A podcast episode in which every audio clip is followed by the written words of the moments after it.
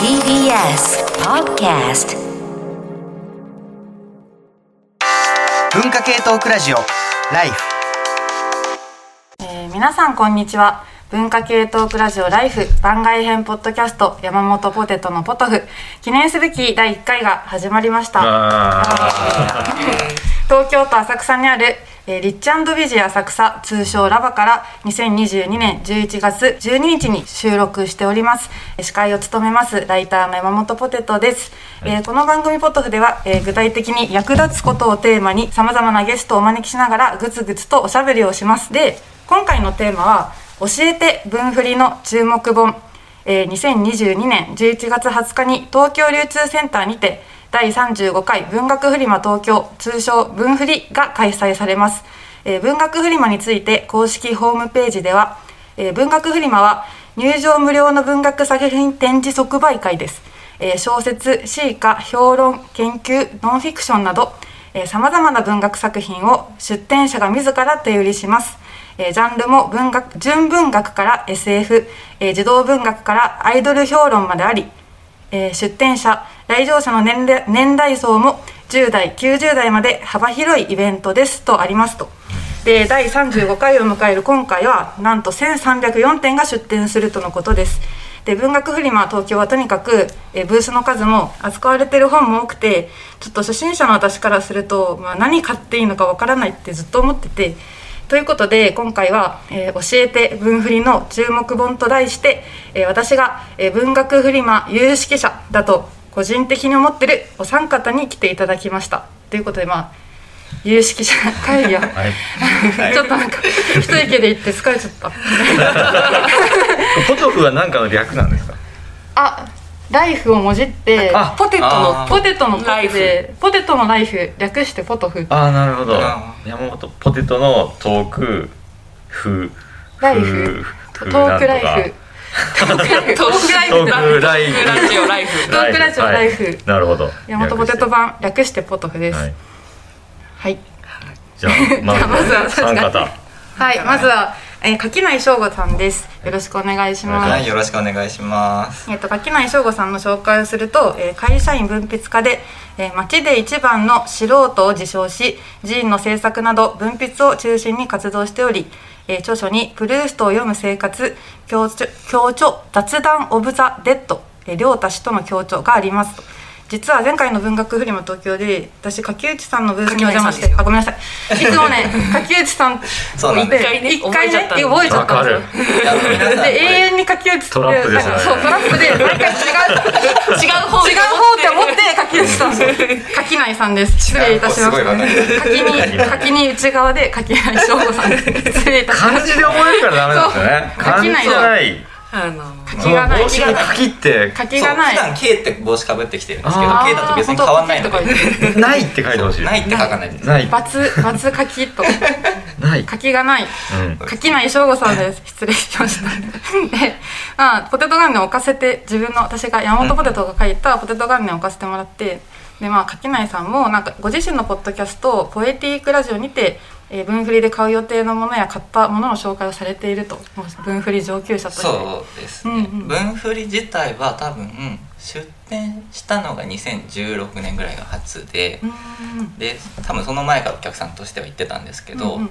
自分で出すようになってから全然感想ないんですよ当然なんですけどその売れないから本が。あまあで感想がもらえるって結構すごいことですよね。そうなんですよ。うん。だからもう全然感想なくてすごいそれにうん。心細いもしてたんですけど、うん。あの自分でポッドキャスト本当にもう適当なポッドキャストをやってるんですけど、うん。そこで喋ったら、うん。みんな嬉しかろうっていうあ34年前ぐらいからうん。分振りに行って買ったもののうん。話をこううん。チャーチャーするみたいなことをこう続けているので、うんまあ、今日はそれのこう延長線上というか、うんうんみたいな形でやれたらいいなと思ってます。はい、よろしくお願いします。ますで、続いてのゲストは住本麻子さんです。よろしくお願いしますよろし。くお願いしますえー住本さんはライターで群像ユリイカや同人誌ゲーベーゲー GWG と書いてゲーベーゲーですねなどに批評を寄稿されていますと最近ですと、えー中央公論2022年8月号にて、えー、天宮真美と女子をめぐってを執筆されました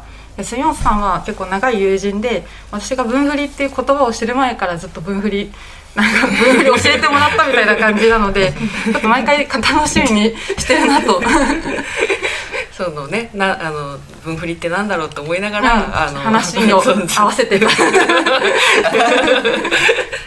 はい、えっ、と私ちょっとこのお話をいただいてからいつ頃から分振りにでうん。出てるかなと思っ出てるじゃないえっ、と言ってるかなと思ったら、まあ、一番古いツイートで、まあ、2015年とかだったんですけど、うん。まあ、多分2014年前後ぐらいから言ってるかなと言ってるっていうか楽しみにしてるかなと思って、まあ、もちろんもっと子さんの人はたくさんいるとは思うんですけど、まあ毎年楽しみにしてます。えその年行ったのなんか目当てがあったんですか？15年は何でしょうね。ちょっと15年すごいあのピンポイントで覚えてるわけじゃないんですけど、うんうん最初何を求めていったかなと思った時に、多分し、えー、とタワーブックスさんの仕事文脈。あああはいはいはい。あと僕も書いてます。あ 仕事文脈。長いですよねあれも。仕事文脈ずっと、うん。あの結構初期からあの、しえー、と分振りに出てらっしゃってて、あとやっぱ児玉さんを求めておとちん元鎮の以前の。あうん。の梨水。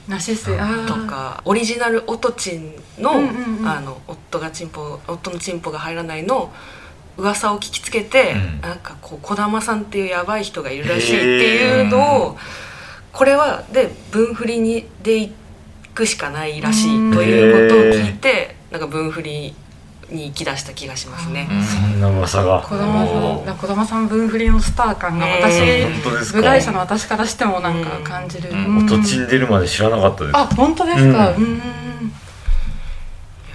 そんな感じですね。はい、じゃあよろしくお願いします。ますで最後にちょっと先ほどからめちゃくちゃ助けていただいて、いやいや全然大感謝大感謝です。ライフでもおなじみ小説家の峰子沢メロン先生です。よろしくお願いし。ますなんかメロン先生はちょっと今日今日入校されたんですか？いやしてないですまだ。で俺はあの分振りで作るためのやつをやってるんだけど、うんうん。14日の朝まで入校したらいいんだけど、俺が入校データを預かってるから、インデザインで書いてますもう。もう やばいって。もういい。誰にも見せないまま入校が終わるんじゃないかな。ギリギリの中で来ていただきました。やでなんかあのメロン先生結構大阪とかそうなんですよ。俺は俺は多分分振り初めて行ったの多分蒲田の時なんですよ。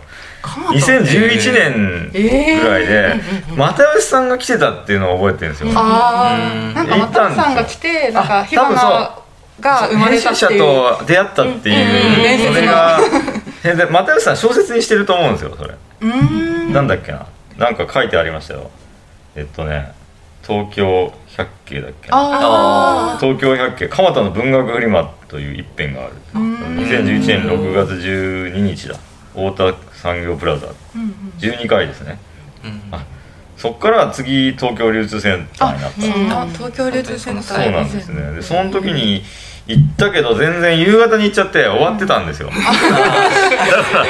ら全然わかんないですねその時から離れてずっと行かなくてん。で僕はバンドやり始めてうん。エリーツっていう。はいはいで、まあ、全員小説家なんですよ。うんうんでそのバンドの活動資金を稼ぐためにそうなんですね。そう、はいはい、みんな物販 T シャツするじゃないですかバンドって、うんうんでもなんか我々文筆家だからやっぱなんか本売ったら一番売れるんじゃないって。なってなんか文売りで活動資金を稼ごうって言って、で作り始めてでもうなんか何年だろう。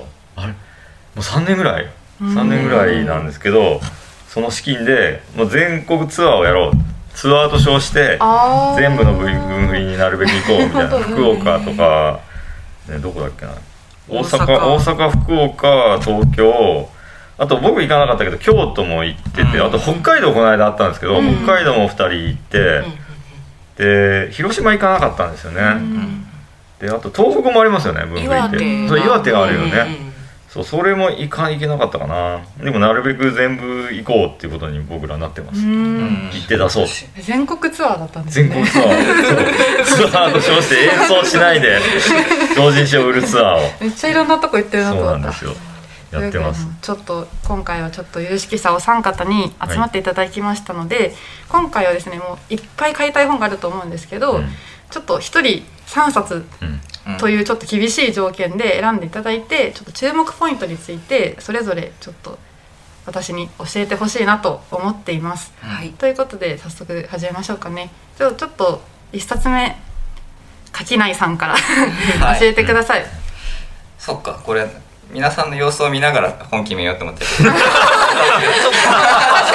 と杉本さんからいきましょういや待ってください。じゃ誰か一番これ押したい人。があ今回目当てなんかあるんですかみんな？いや私はもうめちゃくちゃ注目してるあマジですか？なんでじゃあなんで一冊あ知りたい。じゃあ杉本さんまずそうですねうん。あちょっとこれはあのーやっぱりそのなんですかね、まあ、初出展にしうん。てえ伝説になるのではないかと勝手に興奮してなんですかそれは。すごい。ハードルが上がりました。ちょっと興奮してるんですけど、はなんかあのまあちょっと、まあ、ジャンルがいろいろあるから、まあ、ジャンルのあのまああの好き嫌いもあるかもしれないですけど、うん。私が今一番注目してるのはですね、あのぬかるみ派っていうあの、うん。あの評論系のえー、あの、えー、なんですかね？批評？批評誌批評誌ですね、うん。批評誌批評誌で、あのなんと出展1回目にして、うん。あのボリューム1と2が同時に 発売して2冊セットで2500円っていう感じなんですけど。ボリュームが。いやまずあ本当だ。見たらぬかるみ派。ぬかるみ派。えー創刊号。現代思想。ボル1特集自己い啓発。やこれよく見てください「現在思想」って書いてああるんです現現在思想だ。でボル2が加速主義。そうなんですよ。今っぽい。ちなみにこれは何何を見てるんですか皆さん？ツイッタター。ツイッター。ツイッター。ツイッター情報。フォローしよう。うん。いやもうこのぬかるみ派あなんかの硬派ですね。いや硬派なんですけど、うん。でも目次見てみると、うん。なんか漫画とかも入ってるんですよ。うーん。でまあえっ、と座談会とかもありうんでえっ、と何ですかね。で翻訳がちょっとあのえげつないほど入ってて翻訳。翻訳しかもあの版権が切れてるやつのあのちょっと訳してみましたじゃなくてあの許可をちゃんと取ってあのあの最新のあの生きのいい翻訳を出してるんですね。であのちょっとこれの情報でこうあの結構その評論系の有識者、えーとうん。中山ひふみさんとか、うんうんうんあのえっ、と誰だっけ？えちょっと待って。あ名前がえっ、と杉田俊介さんとかが、あのなんだこれはと。もうツイッターがすごいざわざわしてる、うんうんうん。なんか注目で買いますみたいな感じになってて。で私がこの推したいポイントは、うん。えっ、とまずあのぬかるみ派。まあちょっと実はちょっと知り合いがいて、うん。あのこうなんか今雑誌作ってるんですっていうのを聞いてたんですね。うんであの「へえ」って、えーあなんかすごいね頑張ってって感じだったんですけど、あの今ボリューム3のあのざあの座談会か対談かのあのセッティングが決まってって聞いて「うんへえ」って聞いてて「え待ってボリューム1一と2一度に飛ばして え三もう3の準備してるの?」みたいな。えこれすごい対策ができちゃうか爆発して何も出ないかうん。どっちかだなって思ってすごいドキドキして聞いてたんですけどあの結果この次の分振りにうん。ちゃんとあの入稿も終わって、うん。あのボリューム1と2が出出出るというしかもうんもうす多分すごい厚みで、あ総ページ数は約500ページ。そうなんですよすごい。ね。で多分執筆者がもう大学出たか出ないかぐらいの若い人たちで、ちょっとあのでなんか未翻訳のざあれもあり座談会もありで私が結構なんかいいなって思ったのはそのぬかるみ派宣言っていうのが、うん。この、えー、ツイッターページからあの読めるんですけど、うん。あのスタンスとしてこう笑わないこと、えー、と嘲笑しないっていうこと、うん。なんか自己啓発とかを扱ってるんですけど、うん。その自己啓発をちょっと引いてみてなんかププみたいな感じじゃなくて、うん。これこういうのを読んでる人とか好きな人って本当にどういうことをあのやりたいんだろうっていうことをなんかこうちゃんと理解しようとしてあのそういうものをよたくさん読んで座談会とか読書会とかをしてて考えるっていうので、なるほどと思ってこれはすごいいいスタンスだなと思って、すごい大注目のぬかるみ派です。すごい紳士、えそうですね紳士だと思いました。闇の読書会みたいな。そうそうそう。あの闇の自己啓発っていう本を出した江永泉さんっていうの,、ね。あのうん。方が参加してて。うん。でなんかえっ、と江永さんは確かにあのちょっとあの知名度のある方ですけど、うん。あとは、そう僕も聞いたことがない方う。ん々ん他は本当に同人誌っていう感じで、うん。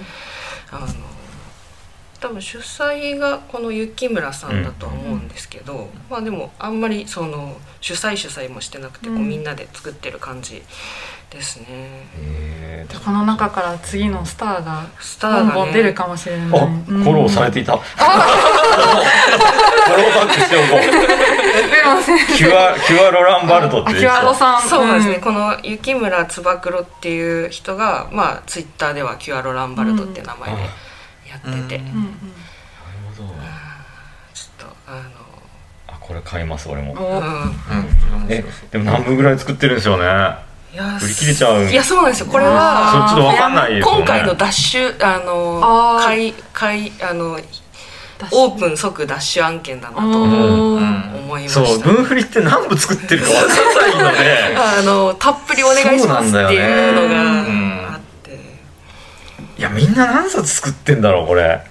ちょっとピン切りすぎてわかんないんですよ。そうなんですよね、うんなんか300ぐらい用意してる方もいれば、うんなんか20部とかあ、そうそう。あるじゃないですかいるいるいるいる。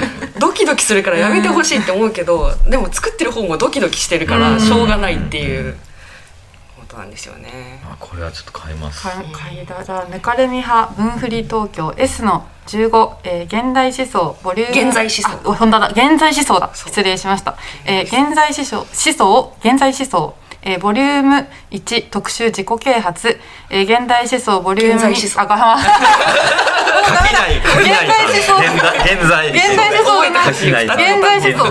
現在。思想。現在現在思想。現在現在思想、うん。ボリューム2加速主義。を2後で冊セット2500円っていうことで。そうですね、うん。加速主義は多分あの現代思想あの制度者制度者の、うん。現代思想もちょっとビビってるんじゃないかぐらい。内容の重要度 じゃないかというね。あのうん確かに。ぐらいですよ。翻訳がこんなにちゃんと翻訳がこんね。なに。ちょっと本家もビビる。ダッシュダッシュダッシュ案ダッシュ案件。ダッシュ案件。うん。うん。じゃあちょっと次柿内さんお願いします。はい。うん。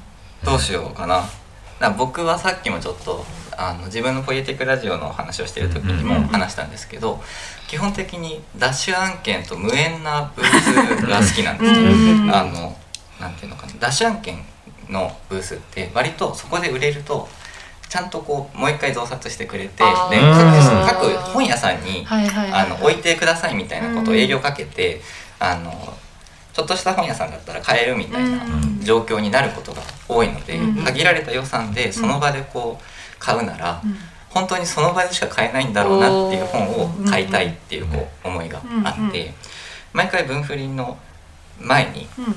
1300かな今回ブースは、えーとうんカタログウェブカタログ全部見るんですよ。全部全部まあすげすごい。2週ぐらいこうしながら、うんどれがいいかなみたいなの見てってそこで全然誰が買うんだみたいになったものにテンションが上がるんですけどうんちょっとそういう方向で僕はこうなんで僕自身もよく知らないものをちょっと紹介しようかなってはいはい思ってて一番初めにこれはって思ったのがこれがそのウェブカタログって、うん。あの基本的にその著者さんのそのサークルのツイッターのリンクとか、うん。ホームページとか、合ってる合って。るはいはい。あとはその本それぞれの独立のページみたいなのがあって、この本はこういう本ですよみたいなうん目次とかが載ってるみたいな形でページがあるんですけど、うんあの概要の文章しかなくてうんどこにもリンクが貼ってなくて、でサークル名で検索しても何も情報が出てこないっていう。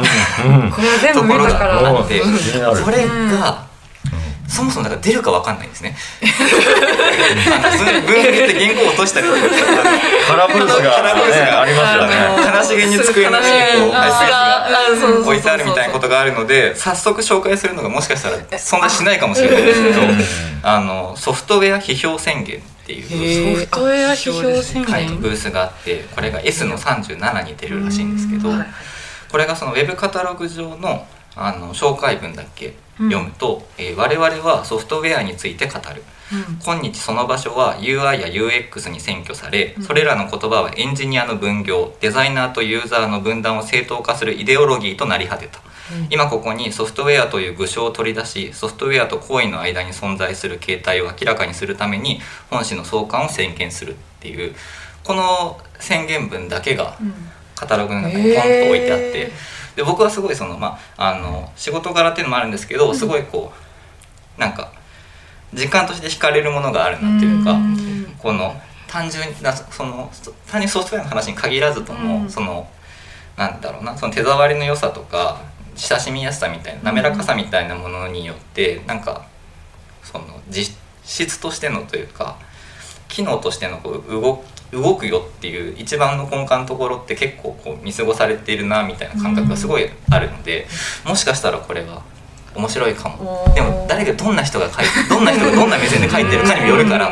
なんかエンジニアの人がそういうゲーマーの目線から書いてるのかもしくはもう本当にこうウェブデザイナーみたいな人から書いてるのかによって全然違うなと思うんですけどなんかあのよくビジネス書であるような、うん。そういうこうデザイン観点からこう華やかに語っていくみたいな、うんじゃないタイプのソフトウェアの話っていうのが語られる本だったらすごい面白そうだなと思いながらちょっとこう出てほしいなっていう。あー。確かに情報を求むもあるし。ですこれやっぱりそのもう出るも八家買うも八家みたいなこのなんか博打感がいいそうなんですよ、うんうん。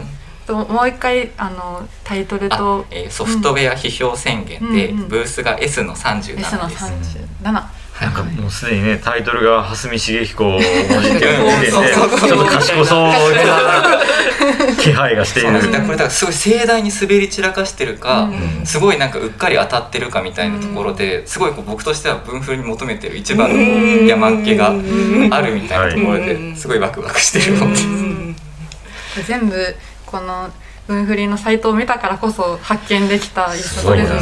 そうここは引っかからなかったなでもウェブカタログ見るの楽しいですよね。ここ、うん。あの気になるボタンログインすると、うん。えっと、気になるボタンと訪問済みボタンがあって、あの最 最初にねこうやっぱりあのその文フリ初心者だった頃は、あのどうやって回っていいかわからないしなんか何かを買い逃した気がするうん。気がしてなんかなかなか帰れないみたいなうん。ことあったんですけどこれあったらすごい便利だしうん。すごい戦略が練れる。 to do list 的な感じで これを見て回れる。あすごい。いやちょっとじゃあ次メロン先生、はい。い、かがでしょうか？まあ僕らも出すから僕らのがおすすめなんですけど、うん。最後にその話がいきましたそうですね。僕毎回出てから買ってるものがあってうん「鑑賞マゾ」っていうあ鑑賞マゾはなななんかこう文振り内では有名なんだけど、ななんかムーブメントになってますけど、うん。ワード自体が、なんかこう鑑賞マゾを説明その概念を説明するのが難しいんですけど、うん。まあ存在しなかった青春への祈りだということぐらいですかね、なんかこうなんていうんですかねノスタルジックななんかなかったはずの青春とかそういうものをごちゃごちゃしたりする、そのし批評とか思想に近いのかな、うなんかそういう概念なんですけどそれをなんか僕らと同じぐらいのまあ世代の人が本作ってたんですよ「鑑賞マゾ」っていう。じゃあなんかそのファンが増えてその下の世代の人がお。大学で本当だ。そうあの大阪大学鑑賞マゾ研究会とか 突然鑑賞マゾ研究会が、えーあのね多分ね大阪大学と関西大学関西大学。国学院と国学院か。か京大とか。そうなんですよ。早稲田とか。一大じゃんなんかわかんないけど、えーそうなんですよ。異常に発生してしまったんですよ。私むしろこっちの、ん。こっちを先に知ってますそうですよね。第一世代を分かってなかった。第一世代が感情まずあったんですよ、でそれでインタビューとかがすごくあのーサイトの方に載ってて、で僕知ったのは三宅すがるさんっていう作家さんがいて、僕すごい好きな小説家さんでその人のインタビューが載っていて、鑑賞まずまさに体現してるのが三宅さんですみたいなのでまあいろんな対談の中でそれがなんか、あこの感性は非常に俺はなんか近いなと思って、うんうん。それでフォローするようになってそしたらこう下の世代が来てっていうところでその下の世代がまあ同人誌をまた分振りに出し始めた。ん。ですで面白いのがその僕も最終号もう文鑑賞マゾ自体が終わっちゃったんですよ。あそうなんですね。そうなんですよ、はいはいはい。でそれは枠さんっていう方がやっていて、えでなんか非常になんかい良くて、うんうん。僕らと同じぐらいの年であのあ僕40代中盤ぐらいなんですけどその下の世代が出てきたことによって、ーうんうん。こう上の世代がこうこれは干渉マゾじゃない。これは干渉マゾそういうのを言うのはなんか見にくいんじゃないかみたいな。あむしろ。むしろ。あむしろ。だからやっぱ上がなんかこれは違う君たちのやってるのは本当の感想じゃないとか。原理主義みたいにならないようにで下の人も「いやこれって干渉マゾですか?」とか。なんかそうなるのがなんかややっぱ良くないんじゃないかと思ったらしくて。だからもうなんかやっぱ下の人は自由にやった方がいいよみたいなので。なんかだからこうそれでもう最後にしようって。で終わったんですよ。で僕はそれに寄稿してるんですよ。前回前々回かな？って言った前回で前々回ぐらいで終わってるんですよ。あ前回かな？前々回ですね。うんでそれでお引き継いだもうその意思を引き継いだ鑑賞マゾニュージェネレーションたちが結構その批評島にいてでその、えっと、大阪大学のうん。鑑賞マゾ研究会が一番ペシミさんっていう人がずっとやっててその彼がねすごく良くてめっちゃ活動的なんですよ、めちゃくちゃいっぱい作ってて、なんかイベントやったりして、で今回その大阪大学鑑賞マゾ研究会の近くにえ早稲田大学負けヒロイン研究会だっけ？なそうそう。そうそう。合同誌を出すらしくて、でそれがなんかちょっと僕は気になってます、うん。えっ、と早稲田大学負けヒロイン研究会が鑑賞マゾ研究会との合同誌不詳。不詳。するの。不詳です。刀で切られて不詳するの不詳を発刊しますと。これは Y の01に大阪大学鑑賞マゾ研究会が Y の02に早稲田大学負けヒロイン研究会がこう並んで、じゃあはいそう。出展するっていう。でこの辺の島だと思うんですよね、国学院大学 R16 にいて、うんうんうんでこの辺の人たちのものを僕買ってしまいますね。なんか非表島が並んでると。そうか。鑑賞マゾそんな一大ムーブメントになって鑑賞マゾはえしご存知ですか？あの名前は あの私も聞きを読んでいてであのそうなんかすごいこれはいいのか悪いのか。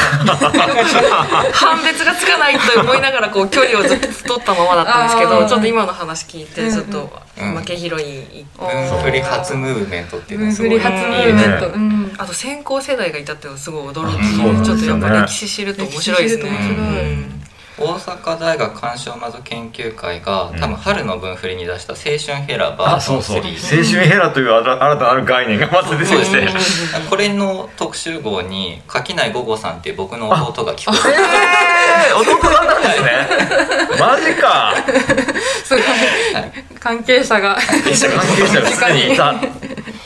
そうなんです。あそうなんですね。あ弟さんはじゃあお若い方。そうですね大学に大大阪大学にいるとかそういう大関係なの阪の方の大学にいて卒業しても何年か経ってるんですけど、うんうんまあなんか割とそのツイッターだったりノートだったりで、うんまあこうなんだろうなキリスト教系の宗教画の話とマゾヒズムの話を割とずっと書いていて、それでマゾヒズムそうですね。ねそれでこうマゾヒズムから見た鑑賞マゾっていう論考を寄稿しているみたいですガチだ。ガチだあ読んだ読んだ。それ読みました俺も。もちろん買ってるんで。はいはいはいはい。そう。鑑賞喜ぶと思います、って言葉が強くて言いたくなります。口にバミ肉出したくなります。と同じぐらい強いですよね。バミ肉おじさん鑑賞マゾご視聴いただきありがとうございます。